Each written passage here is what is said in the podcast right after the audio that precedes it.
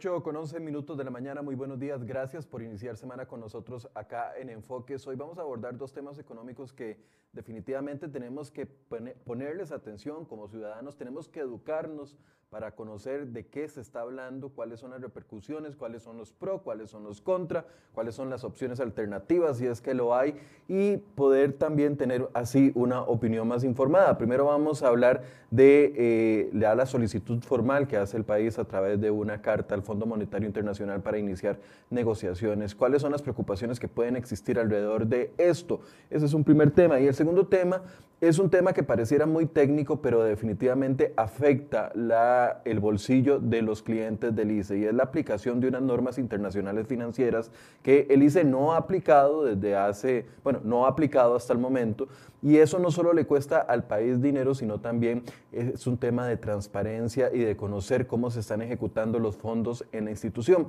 Esos dos temas los vamos a abordar y para ello tenemos a la diputada Silvia Hernández que nos ayuda a poner en contexto y analizar estos temas. Eh, diputada, buenos días, gracias por acompañarnos.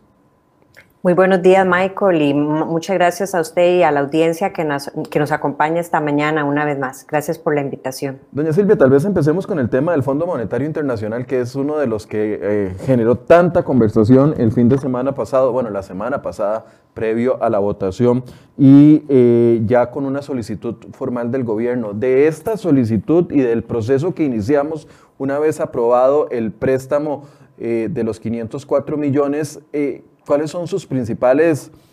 preocupaciones o ocupaciones, pros y contras que ven en este tema y en este proceso que viene?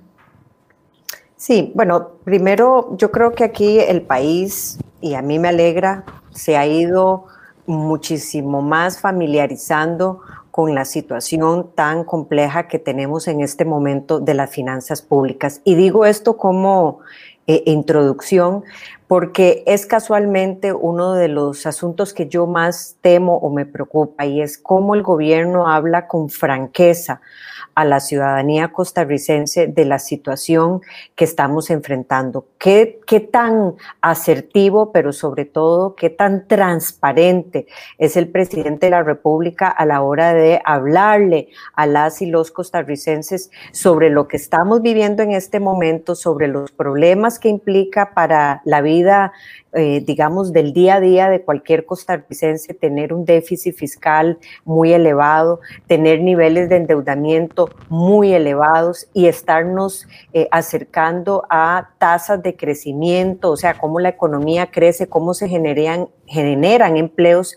cada vez más complejas, más reducidas en comparación con el año anterior, que la pandemia ciertamente ha venido a acelerar, pero que ya venía mostrando indicios o indicadores de una eventual eh, recesión eh, de, por parte de la economía y del mercado internacional. Todo eso se vuelve un, un, cóctel, si me permiten llamarlo así, de ingredientes muy complejos, muy peligrosos que terminan atacando las oportunidades de empleo de los costarricenses, agudizando muchísimo más el problema de la informalidad y sobre todo generando a las finanzas del gobierno una gran bola de nieve muy compleja de enfrentar si no se hace con muchísima seriedad y sobre todo con muchísima transparencia en la forma de informar este problema que estamos viviendo como costarricenses.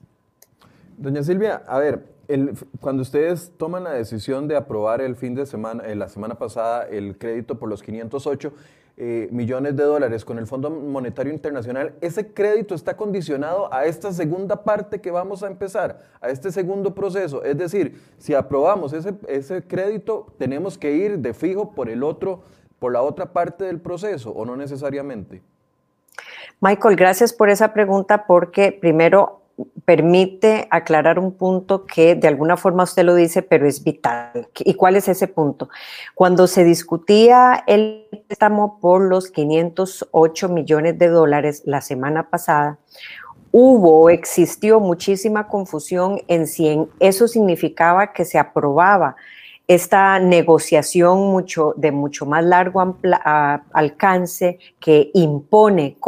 eh, diríamos, medidas, impone de alguna forma metas al gobierno de la República, como es el acuerdo de giro, que ya sabemos no va a ser un, un acuerdo de stand-by, sino una extensión de facilidad, como se conoce traducido al español, este alcance con el Fondo Monetario Internacional y que impone condiciones a los gobiernos. Eso es muy diferente, es lo que está realizando en este momento el gobierno de la República, el Poder Ejecutivo, y donde ha convocado simbólicamente o no, a mesas de diálogo con diferentes sectores y que escuchamos de mesas virtuales eh, de poco alcance en términos de tiempo, pero que abrió digamos simbólicamente, unas, unas mesas de diálogo y que podemos ampliar sobre eso. Ese proceso, nada más para clarificarlo, está en negociación por parte del, del gobierno de la República, del Ministerio de Hacienda, del Banco Central, del Ministerio de Planificación y va a imponer una serie de medidas de alcance estructural, entiéndase, para reducir, por, por ejemplo, niveles de deuda país, para reducir déficit, e, esa brecha entre ingresos y gastos que tiene el gobierno para hacerle frente a todas sus prioridades. Esos ajustes tendrán eventualmente algunas leyes o necesidad de leyes y por ello la parte que implica a leyes tendrá que venir a la Asamblea Legislativa. Por ejemplo, eh, si se quiere hacer la venta de alguna institución o activo, por poner un ejemplo, y tenga que venir a la Asamblea Legislativa para la aprobación legal. Habrán otras medidas como el no crecimiento o contratación de mayores plazas, el, el frenar el crecimiento del gasto público a través de la creación de nuevas plazas. Eso puede ser de resorte del Ejecutivo y no tiene que venir a la Asamblea Legislativa. La aprobación de una ley de empleo público está en la Asamblea Legislativa y podría eventualmente, dependiendo de lo que el gobierno acepte y negocie, eh, un condicionamiento por parte del organismo. Lo que se aprobó la semana pasada, y eso eh, a pesar de el silencio escandaloso que muchas veces guarda el gobierno de la República para tratar de llevarle a los costarricenses una mayor comprensión, que la gente pueda diferenciar entre un proceso y el otro, pueda sentir confianza de qué es lo que está sucediendo. La semana pasada se votó o se aprobó un se conoce como una facilidad rápida que el Fondo Monetario le dio a todos los países de la región latinoamericana en razón de que de que la pandemia hizo que muchos de los recursos que recibe el Estado, porque se dieron moratorias para pagos de impuestos, porque no se paga impuestos en canasta básica, porque no se están pagando impuestos en algunos servicios como renta o se le dieron moratorias, entiéndase, plazos mucho más amplios para pagar esos impuestos. Eh, eso hizo que la caída de los ingresos del gobierno se disminuyeran, en el caso de Costa Rica, al mes de julio por encima de 1.3 billones de colones. Esa pérdida de ingresos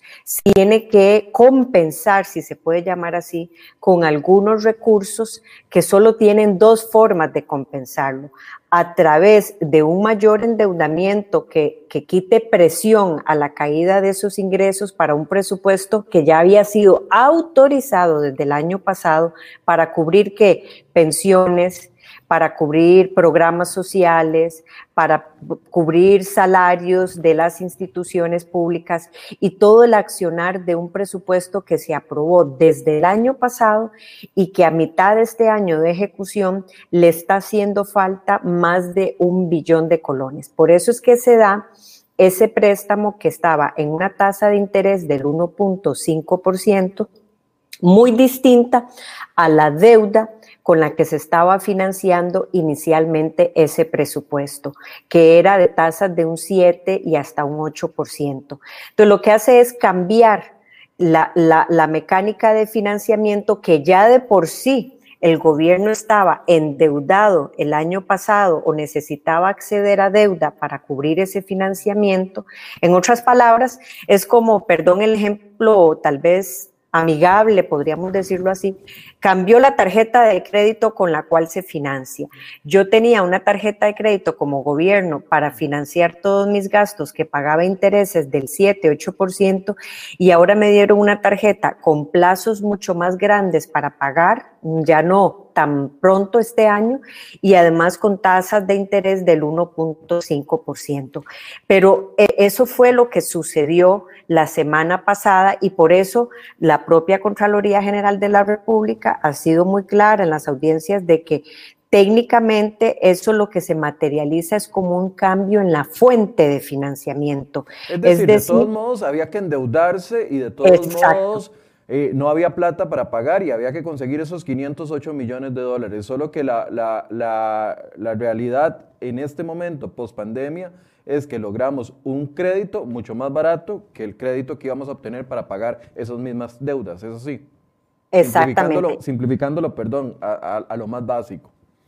Exactamente. Eso lo que ha hecho es que entonces se cambie una deuda que ya de por sí estaba dada por una con condiciones y plazos mucho más eh, amigables, por así decirlo. Entonces, en lugar de salir al mercado interno, se, se, utiliza este empréstito con multilaterales que además, Michael, no es suficiente para la caída de ingresos que ha venido teniendo el gobierno. Eso es muy importante señalarlo. Esto es, por eso es que los países accedieron a aprobar ese financiamiento de forma rápida como se conoce inclusive, porque la pérdida cada vez de ingresos viene afectando más y más conforme los sectores estén más reprimidos, conforme sea más difícil generar empleo en el país y eso va a llevar a que se siga enfrentando este enorme desafío de cómo se financia el presupuesto que además de contar ya con deuda, qué tipo de deuda queremos hacerlo. Y bueno, no puedo dejar de decir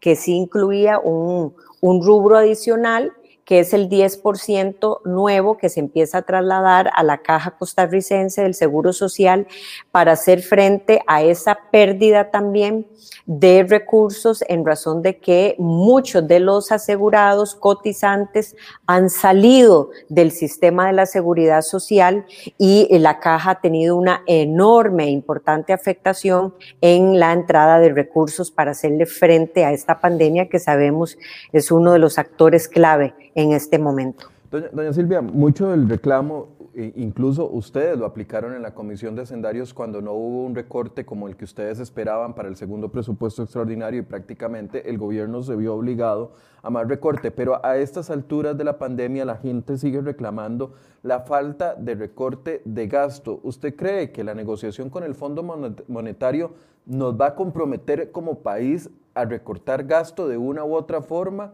Eh, entendiendo de que el gobierno va a tener que hacer eh,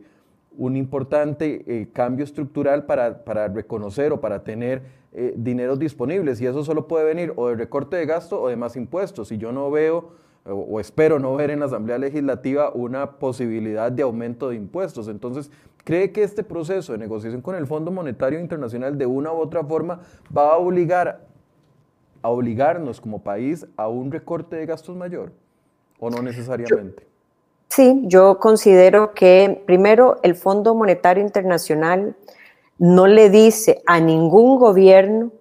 a dónde implementar sus medidas. El fondo lo que va a venir a decirle al país es, por ejemplo, mire, su nivel de deuda en razón de la producción país, en razón del PIB o de producción nacional,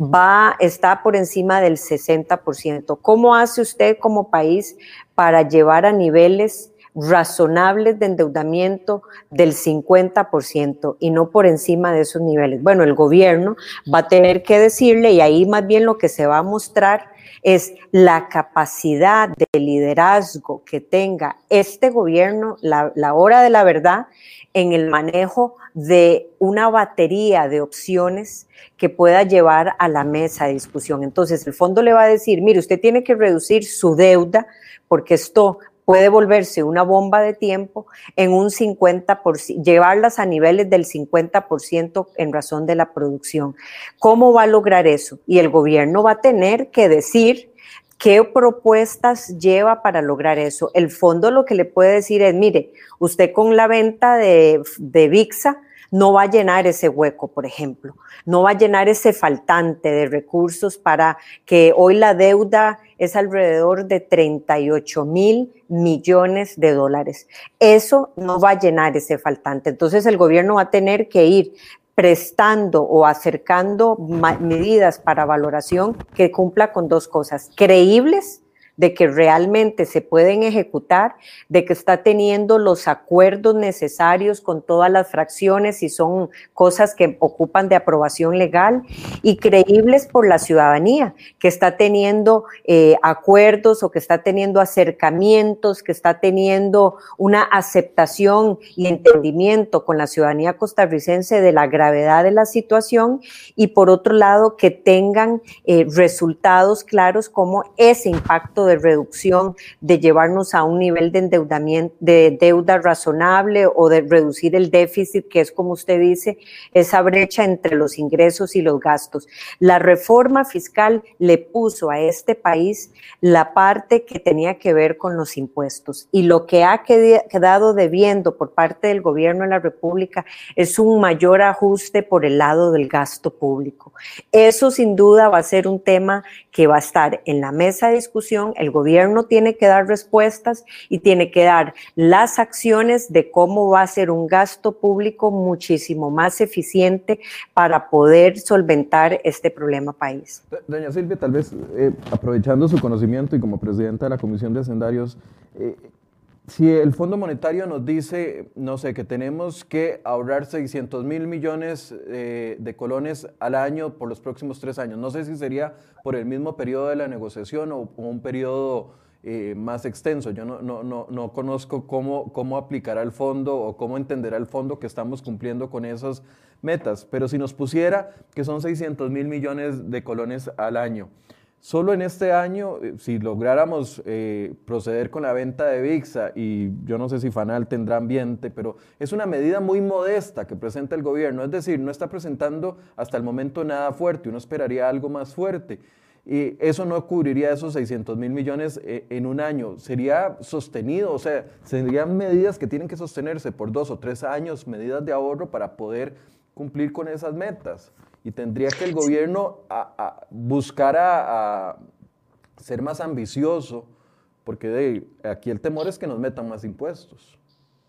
Por supuesto, pero vamos a ver, el gobierno tomó una decisión muy eh, anunciada de forma muy reciente, prácticamente el fin de semana, en donde le había dicho al país que iba a utilizar para ir en esa ruta. Y tal vez, Michael, déjeme, déjeme nada más de forma, aunque usted no me lo está preguntando, decirle también a los costarricenses que se pueden preguntar, porque hay muchísima confusión de qué, qué se aprobó, ya eso creo que, que, de alguna forma muy rápida y podemos ampliar si es necesario, se aclaró al menos qué se aprobó la semana pasada y luego qué viene, si eso condicionaba o no o era requisito para lo que sigue adelante y qué es lo que sigue adelante. Bueno, el Fondo Monetario Internacional le ha dicho a Costa Rica, así como a otros países, que si quiere acceder a más recursos por toda esta necesidad que está teniendo de financiamiento, el gobierno de la República normalmente se financia con porcentajes vía ingresos, o sea, la plata que pagamos los costarricenses a través de impuestos, y otra parte, el presupuesto se financia con esta deuda que adquiere internamente o externamente, con organismos multilaterales como el BID, el Banco Mundial, tradicionalmente. Y, ahí eso es lo que va a la Asamblea Legislativa para aprobación, pero el presupuesto siempre tiene ciertos porcentajes que se financian a través de deuda. ¿Por qué? Porque no todo alcanza a través de la recolección de impuestos. Y, y siempre ha existido esa dinámica natural y sana. El problema es cuánto se financia o cuánto va creciendo esos niveles de financiamiento a través de la deuda.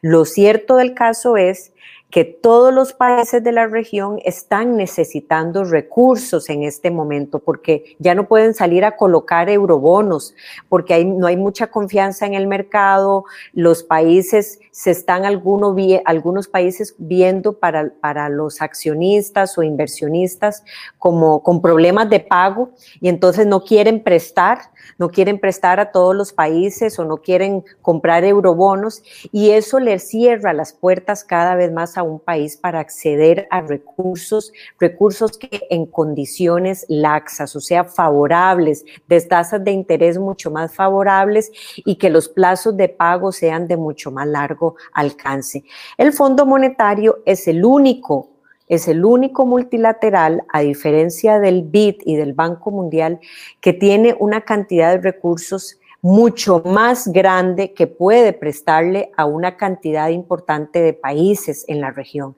Pero para acceder a esos recursos de mayor alcance, de mayor magnitud, que a la que accedimos de forma rápida, va a imponer condiciones. Y usted tiene dependiendo de la cantidad de recursos que solicite, diferentes modalidades. El gobierno iba a acceder a una modalidad que se conocía como el stand-by o un acuerdo de giro. ¿Y eso qué significaba? Que cualquiera de las medidas que el gobierno se comprometía para mejorar la deuda, el déficit, las iba a cumplir en tres años, en un periodo no mayor a dos, tres años. El gobierno el fin de semana anuncia que ya no se va a ir con esa medida y va a tomar una medida que se llama una facilidad extendida. Eso significa que para irse por ese camino que decidió el gobierno de la República,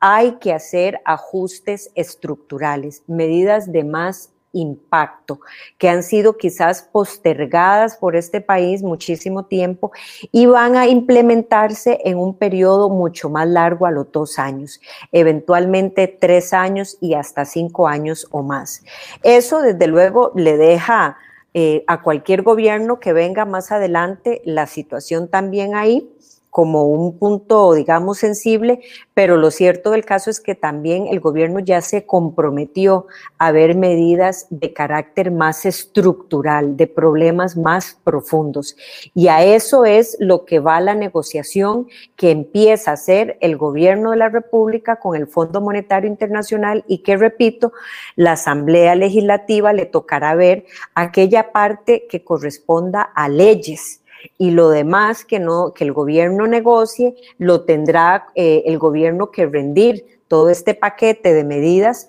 a la ciudadanía y hacerlo muy transparente, cómo lo está negociando, qué está proponiendo, si son medidas por el lado del gasto, si son ventas de activos, si está pensando todo aquello que el gobierno esté proponiendo en este momento tiene que anunciarlo y hacerlo muy transparente, sumado a una discusión muy seria de cuál es la situación frágil que tienen en este momento las finanzas del gobierno central. Doña Silvia, pero aquí se puede confiar en la transparencia del gobierno, porque vea, le pongo un ejemplo. Hasta última hora nos habían dicho de que iban por stand-by agreement y ahora, nos ahora cambian durante el fin de semana. Eh, ustedes, los diputados, y me imagino la fracción de liberación siendo la más grande, ya debería de conocer cuáles son los proyectos que vienen con este nuevo eh, acuerdo de extensión de facilidad. O sea, ya, esa información se debería de conocer, sin embargo, eh, no, sé, a menos de que usted me diga que ya la conoce, que ya tiene los proyectos, el listado de proyectos y todo, pero hasta donde yo entiendo, eso no ha sido comunicado formalmente y decir, bueno, este es lo que vamos, estos son los proyectos, esto es lo que nos vamos a ahorrar. O sea, esa... Eh, actitud de transparencia del gobierno no es proactiva, es reactiva, es hasta que ya se dan las cosas, nos damos cuenta de lo que se están negociando.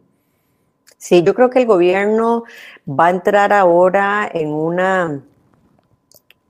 real necesidad de tener que poner todas las cartas sobre la mesa. Si quiere que esto realmente represente un proceso transparente y sobre todo honesto, con la ciudadanía costarricense. El yo le sumaría más aún, Michael, hace estas mesas de diálogo en donde está queriendo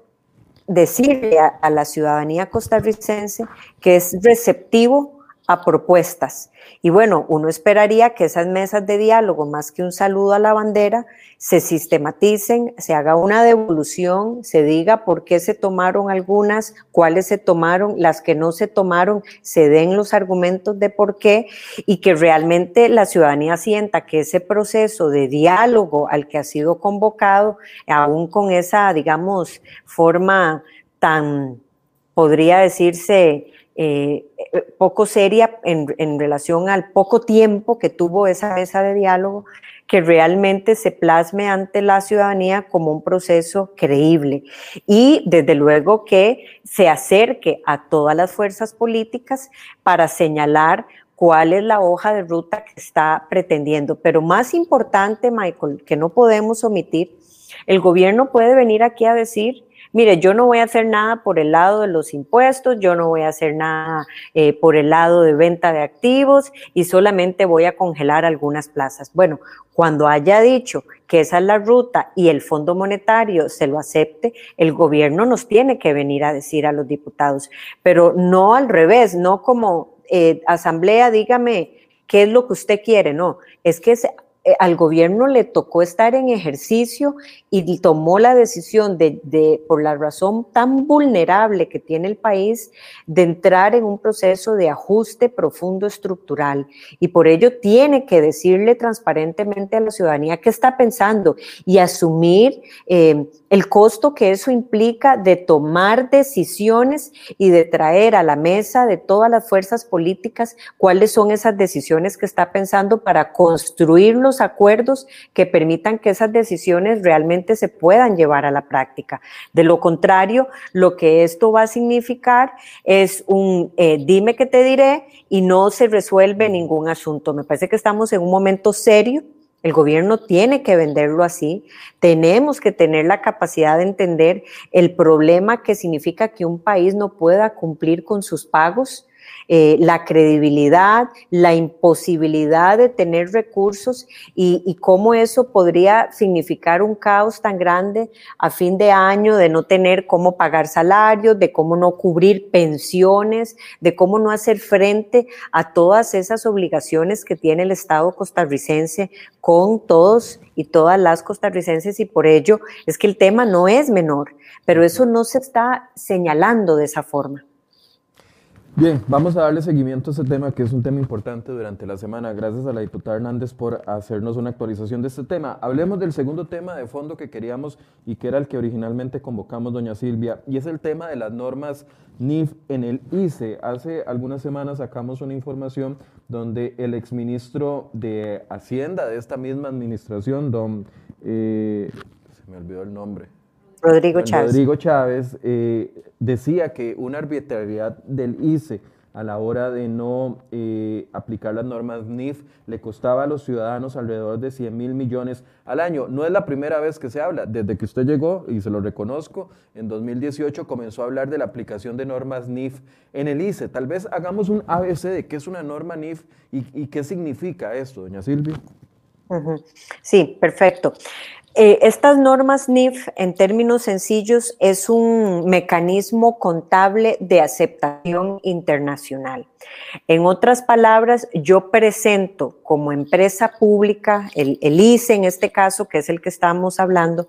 tiene que presentar sus estados financieros en un formato contable que tenga parámetros de eh, comparabilidad internacional, que no sea un formato casero, que no sea un formato particular. Eh, yo no estoy diciendo con ello que ese formato sea correcto o incorrecto. Lo que pasa es que no es un formato de aceptación internacional a la hora de presentar los estados financieros. ¿Y cuál es el, beneficio o el peligro detrás de esto? Bueno, detrás de decisiones muy importantes de inversión, de colocación de deuda, de eh, colocación de bonos, del ICE, lo que se lleva detrás es el que los inversionistas revisen estados financieros y crean que están tomando decisiones amparados en normas de eh, aceptación internacional, en donde se pueda comparar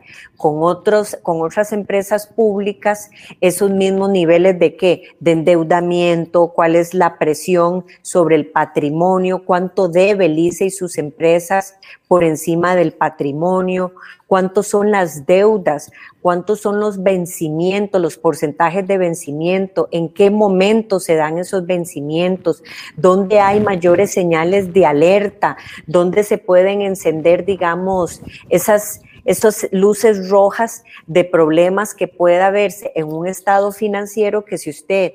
primero que nada, lo hace todo consolidado, metiendo papas y chayotes, entiéndase telecomunicaciones y electricidad, y no se puede separar y ver dónde hay fragilidad de finanzas, si está en telecomunicaciones, si está en el, en el sector de energía y electricidad. Entonces, estas normas NIF lo que obliga al Instituto Costarricense de Electricidad es hacer una presentación no en normas caseras ICE, sino en normas de aceptación internacional que tiene que cumplir con parámetros de presentación, de oportunidad en los momentos que se entregan, pero sobre todo de cómo se visibilizan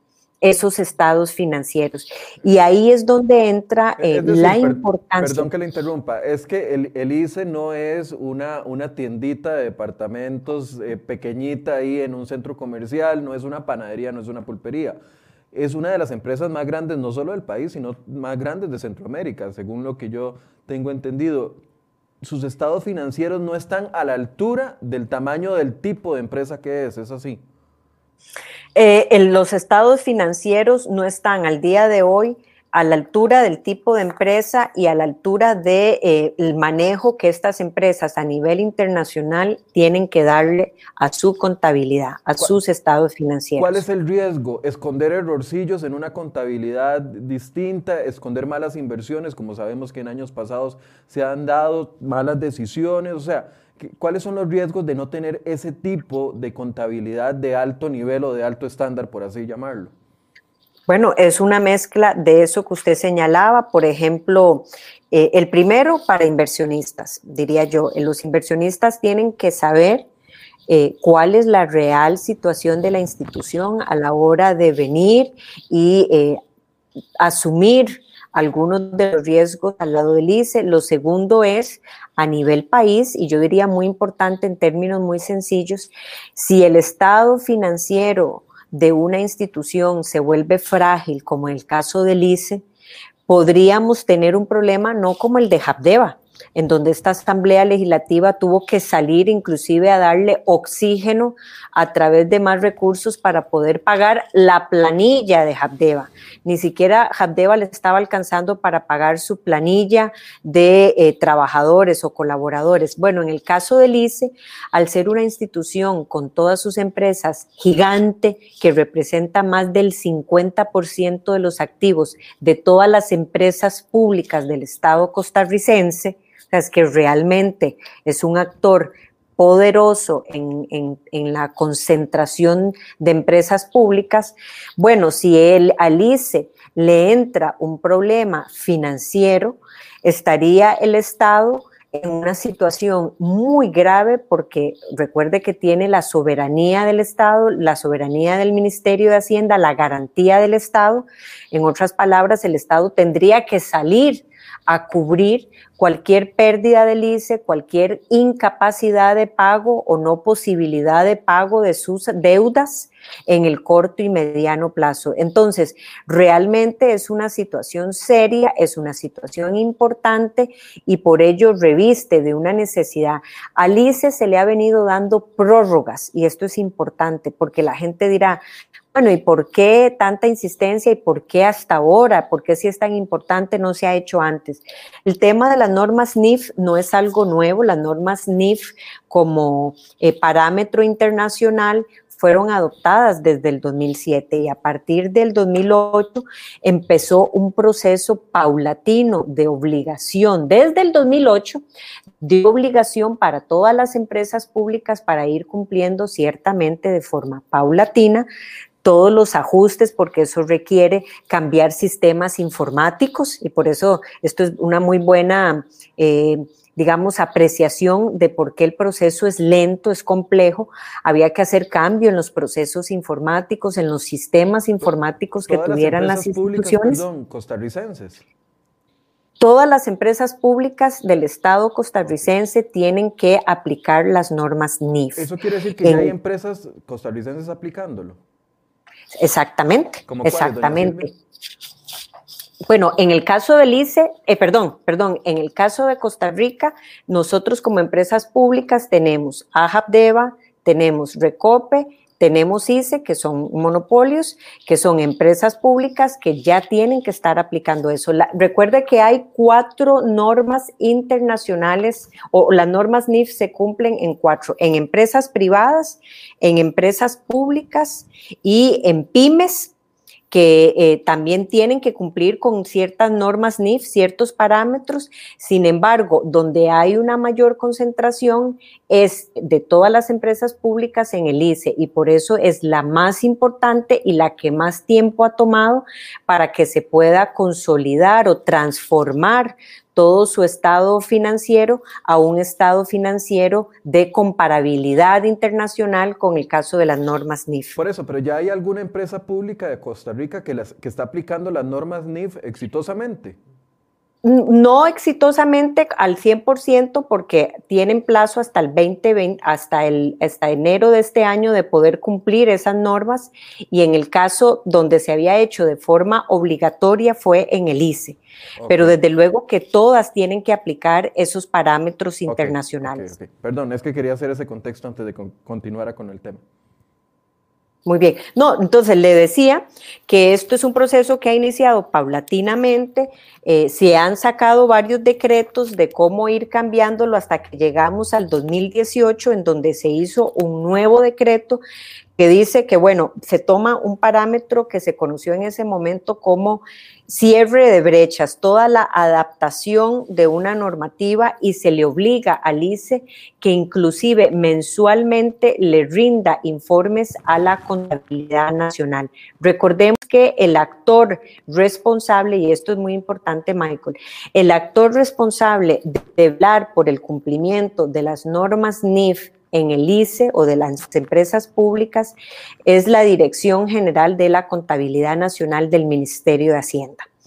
Ellos son los responsables de avalar el cumplimiento y sobre todo de seguir el proceso que se diseñó muchísimos años atrás para que paulatinamente el ICE fuera migrando a una contabilidad de aceptación internacional. Y eh,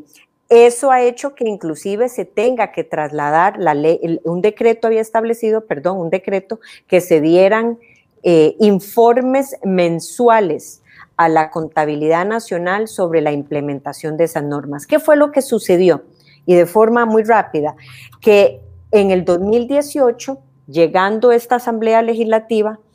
el ALICE se le aprobó un convenio entre el Banco Interamericano de Desarrollo y el ICE para poder financiar un proyecto de energía renovable, de poder hacer uso de recursos para que el ICE se financiara en proyectos de energía renovable. Y ahí a diferencia de todo el tiempo para atrás, que era vía decretos o directrices, se estableció en esa ley en junio del 2018 un transitorio único que ya le dio obligación de rango legal al ICE para cumplir en un plazo máximo, máximo, quiero hacer énfasis, de un año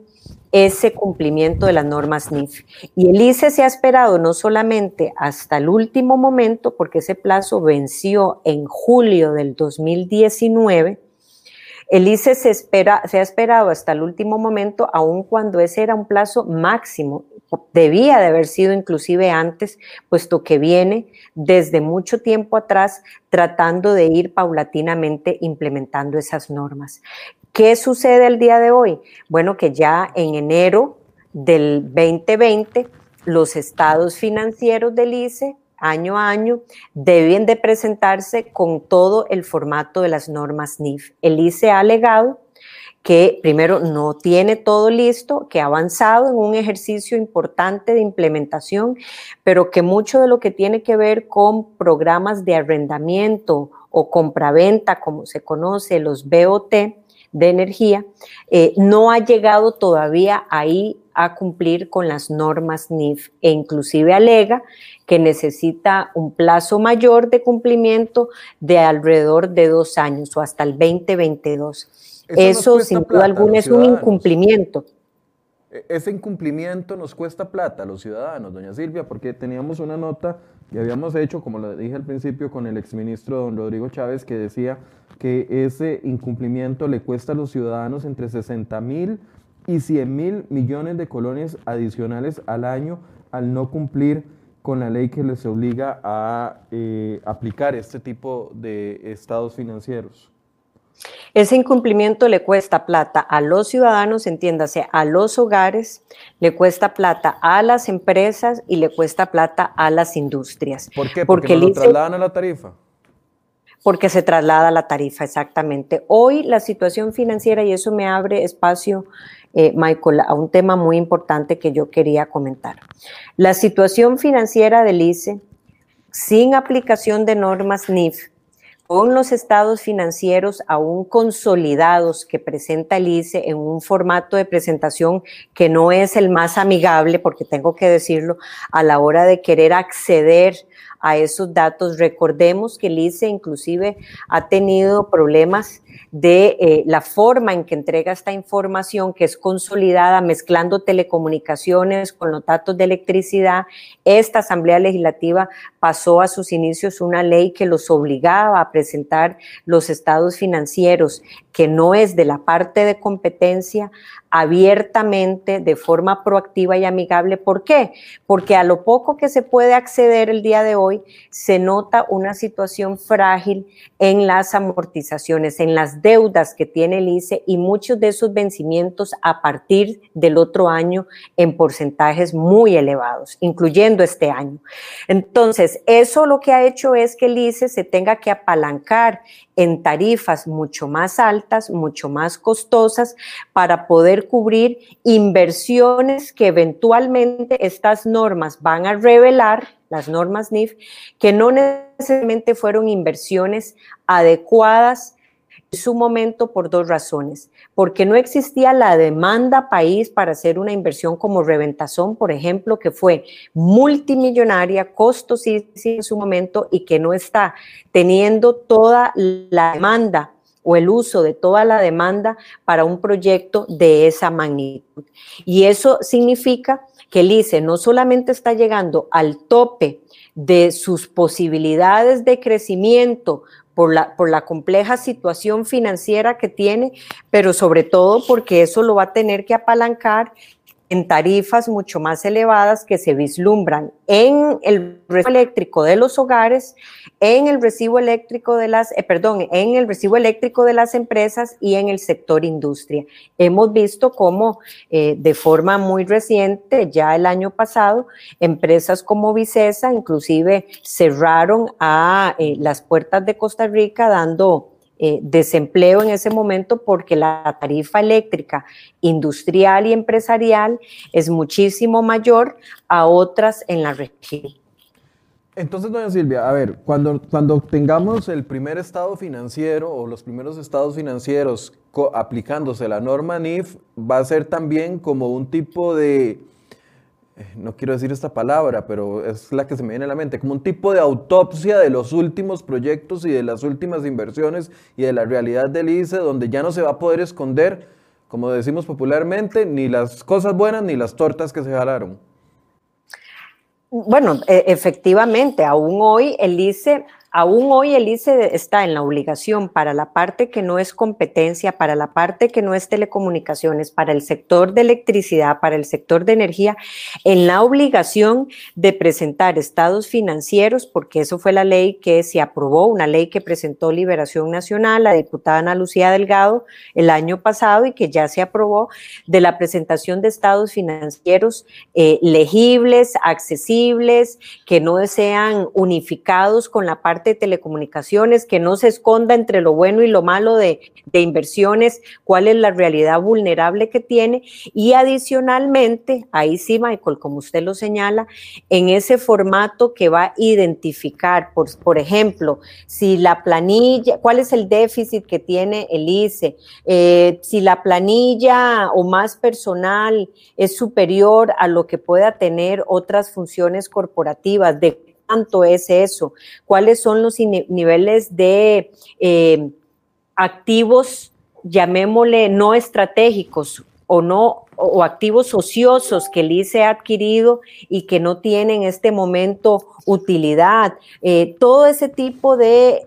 formas de identificar el portafolio que tiene el el día de hoy va a poder ser mucho más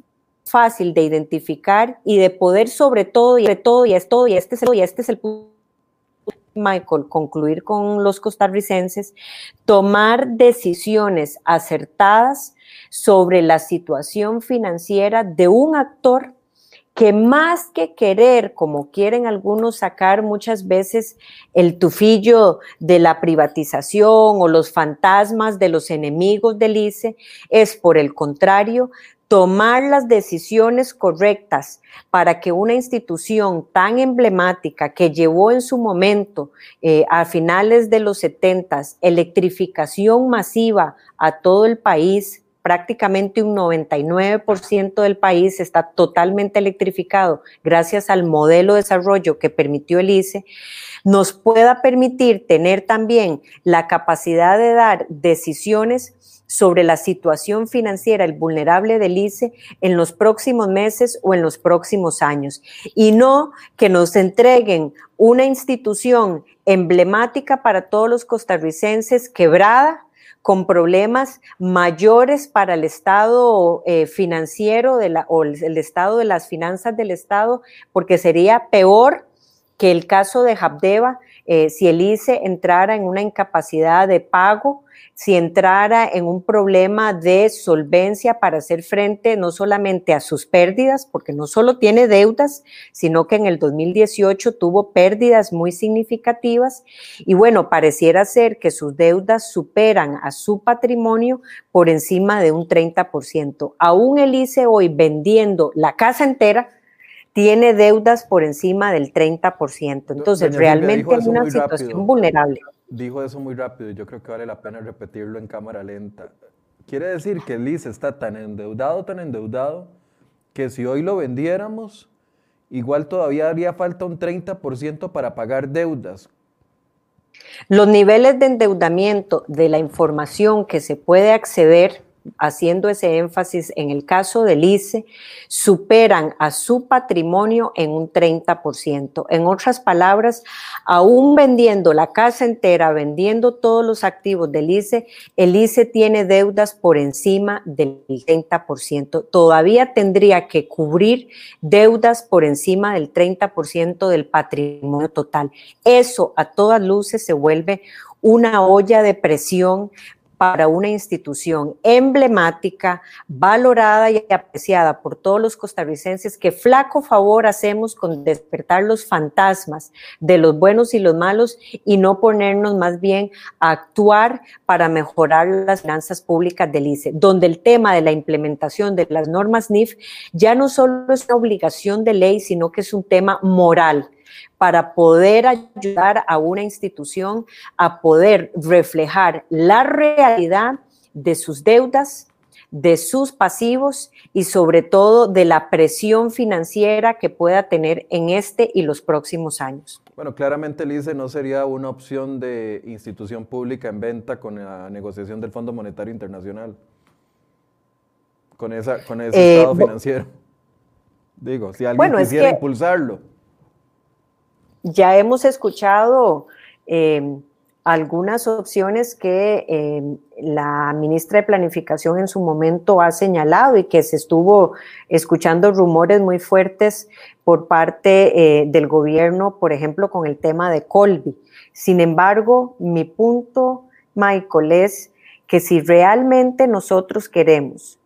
ayudar a una situación que ha implicado un modelo de desarrollo para nuestro país con una electrificación masiva, utilizando una matriz energética de fuentes renovables 100%, realmente hay que entrar al tema de las finanzas que tiene esa institución y hay que entrar a la obligación de que esos estados financieros se presenten con normas de aceptación internacional y no con normas caseras o normas ICE. Eso ya no es de aceptación. Tuvo el ICE un proceso largo, paulatino y ya hay enormes cantidades de criterios que obligan al ICE a cumplir con las normas. Yo envié de forma eh, reciente una nota a la Contraloría General de la República para que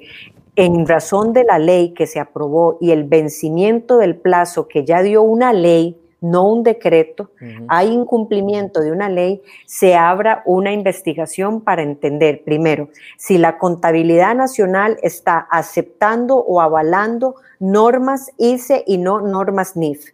y que se pueda dar respuesta clara a eso y cuál es el rol de responsabilidad que tiene el Ministerio de Hacienda al ser el actor a través de la contabilidad nacional que debe velar por el cumplimiento de eso. Lo segundo, eh, ¿qué está haciendo el ICE? ¿Cuáles excusas está dando no el ICE? Yo debo reconocer, y tengo que decirlo, que eh, hay una intención bastante favorable. Llegó un equipo nuevo, liderado inclusive por doña Hazel Cepeda, eh, que ha sido una persona que conoce muchísimo del tema, representante en años anteriores en el BCE, funcionaria del Banco Popular, ha conocido este tema y desde luego ha hecho un esfuerzo muy importante. Pero eso no es suficiente. El ICE tiene que cumplir sí o sí con las normas NIF y ese esfuerzo se valora, se aprecia, pero esto tiene que darse en una discusión mucho más amplia de cuál es la realidad que está teniendo el y no ocultando posibles alertas eh, en temas financieros que tenga la institución. y tercero... ah, perdón, adelante. No, no, le decía de esas notas, presenté un proyecto de ley desde el año pasado. Eso era lo que le iba a preguntar, el proyecto de ley es el único proyecto de ley en la corriente legislativa que busca ver el problema del ICE. ¿Por qué? No quiere decir que los otros no sean importantes, porque hablan de expansión del mercado, de cómo generarle eh, mayores opciones inclusive a, eh, eh, al propio ICE, pero además a consumidores, inclusive qué va a hacer el ICE ahora con las posibilidades o el interés de paneles solares y que muchas personas, quizás porque la normativa no lo permite, no, tenemos al día de hoy una masificación o un acceso mucho más masivo en los hogares. Eso va a incidir en los ingresos que recibe la institución. El ICE tiene que renovarse, tiene que volverse ese motor de arrastre que fue en el siglo pasado, cuando empezó esta institución emblemática, y para ello hay que quitarle amarras. Y una de esas amarras es las normas NIF y otras que yo trato de visibilizar en este proyecto de ley, que sobre todo busca incidir en la metodología tarifaria del ARECEP, porque aquí hay un actor que no nos podemos ir ni cerrar el programa sin traerlo a la mesa de discusión. Todas estas implementaciones de alargarle los plazos, por ejemplo, de contratos que tenga el ICE y hacerlos cada vez más cercano a la vida útil de activos que adquirió vía préstamos a través de esos contratos, que la ley hoy, hoy, solo permite que arrendamientos y fideicomisos sean de 20 años, se puedan llevar, por ejemplo, a 40 años. Todo eso, nada se hace si no se visibiliza en un cambio de metodología por parte de ARECEP que incida en el costo de las tarifas eléctricas de las familias, de las empresas y de la industria eh, en general, para aliviar el bolsillo y para mejorar la competitividad país. Bueno, esperemos que se cumpla esa advertencia que había hecho también la ARECEP Alice en junio anterior, que incluso, bueno, la habíamos publicado acá en agosto, donde se decía que no habrán ajustes tarifarios si no existe, eh, no habrán, sin normas NIF, no habrán nuevos estudios de ajustes tarifarios. Esperemos que eso se cumpla entonces, por parte de Michael, yo, pero viera que yo ahí vi esa nota y a mí me llamó poderosamente la atención y puede ser un arma de doble filo, porque Eventualmente, en este juego de amortizaciones que tiene el ICE y de ajustes que está haciendo de utilidades, porque hay una diferencia en que el ICE tenga utilidades un año y que después tenga que hacer pagos muy importantes por vencimientos de deuda el otro año de facturas muy importantes y eso no necesariamente significa que el ICE está bien. Este criterio de la ARECEP a mí me preocupa por lo siguiente. Tiene razón en decir no vamos a hacer ningún tipo de ajuste tarifario sin que, no se, sin que se dé el cumplimiento de las normas NIF. Pero eso puede ser inclusive muy engañoso si el ajuste venía a la baja para este año, temporalmente. Porque lo cierto del caso es que eso más bien le ayuda al ICE a no hacer ningún ajuste, a no reducir ningún tipo de tarifa y eso tampoco es lo que tiene que hacer la RECEP. Si hay un ajuste a la baja, tómelo, délo, pero por supuesto que cualquier ajuste de tarifa que sea a la alza, la RECEP debería ahí sí decir, no lo hago hasta que cumpla las normas NIF, pero no va a dejar a los costarricenses con un ajuste a la baja, ahora sí diciendo que es porque no ha cumplido las normas NIF. Eso a mi criterio no procede. ¿Sabe qué fue? Que pequé, pequé en la primera lectura, porque claramente no estoy acostumbrado a que hayan ajustes tarifarios a la baja. Estamos acostumbrados a que cada día nos metan y nos metan y nos metan y nos metan nuevos ajustes y todos son al, al, alza. Entonces fue ahí donde no, no analicé eso, pero tiene razón. Eh, doña Silvia, un cierre. Bueno, yo quisiera señalar que el ICE es, un, es una institución que ha implementado, le dio a este país un modelo de desarrollo, una visión importantísima. Y si queremos un ICE para los próximos 100 años con una visión de desarrollo a futuro, lo primero que debemos como ciudadanía y como tomadores de decisión es atacar el problema de su vulnerabilidad en las finanzas internas, empezando con la aplicación de las normas NIF. Y lo segundo es que realmente se dé una discusión transparente. Yo le quiero recordar a las autoridades de este gobierno que el año pasado anunciaron con bombones y platillos, con bombos y platillos, perdón, el que se iba a conformar una comisión técnica entre el Ministerio de Planificación, el Ministerio de Hacienda y el, el Ministerio de la Presidencia para analizar, decía, el gobierno de la República los números rojos de las empresas estatales. Esa discusión, una vez más, fueron cortinas de humo cuando esta Asamblea Legislativa estaba presionando muchísimo en qué pasaba con el tema del ICE. Bueno, esa discusión volvió, volvió su momento. Ahí está el proyecto de ley que esta servidora presentó. Yo me dispongo a llevar adelante ese proyecto de ley con el apoyo de las señoras y señores diputados y además exigir el cumplimiento de las normas NIF como un mecanismo de transparencia financiera que debería estar obligado un gobierno de la República en un momento en donde las finanzas totales, generales del Estado costarricense están muy frágiles. Esconder esa situación, mitigar o minimizar esa discusión le hace poco o nulo favor a una situación que podría simple y sencillamente alargar a unos meses o unos años una olla de presión mucho más compleja. Bien, gracias a la diputada Silvia Hernández por eh, este espacio donde conversamos. Por supuesto, eh, voy a repetirlo, invitamos al ICE, a doña Irene Cañas, para que estuviera con nosotros, se sentara acá en la mesa con la diputada Hernández y pudiéramos discutir esta situación. Y una vez más la respuesta es que estaba demasiado ocupada y no podía sacar ni tiempo hoy ni durante toda la semana para conversar de este tema. Así que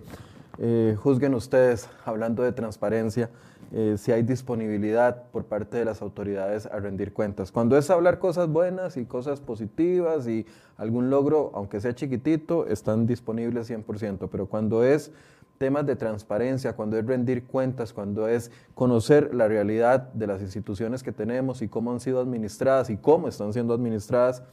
para eso nunca hay tiempo. Gracias a la diputada Hernández, gracias a ustedes. Mañana vamos a hablar de otro tema eh, que se las trae, ya ha generado bastantes opiniones y es una intención que tiene el diputado del PAC, Welmer Ramos, de que se incorpore y se apruebe aquí un nuevo impuesto que es eh, conocido como la renta mundial. ¿Qué es la renta mundial? Nos beneficia, es un buen momento para meter un nuevo impuesto en el país. ¿Quiénes la pagarían? ¿A quiénes afectaría? ¿Qué generaría? Bueno, todo eso lo vamos a abordar mañana a partir de las 8 de la mañana, así que los invitamos a que se conecten acá en Enfoques. Buenos días.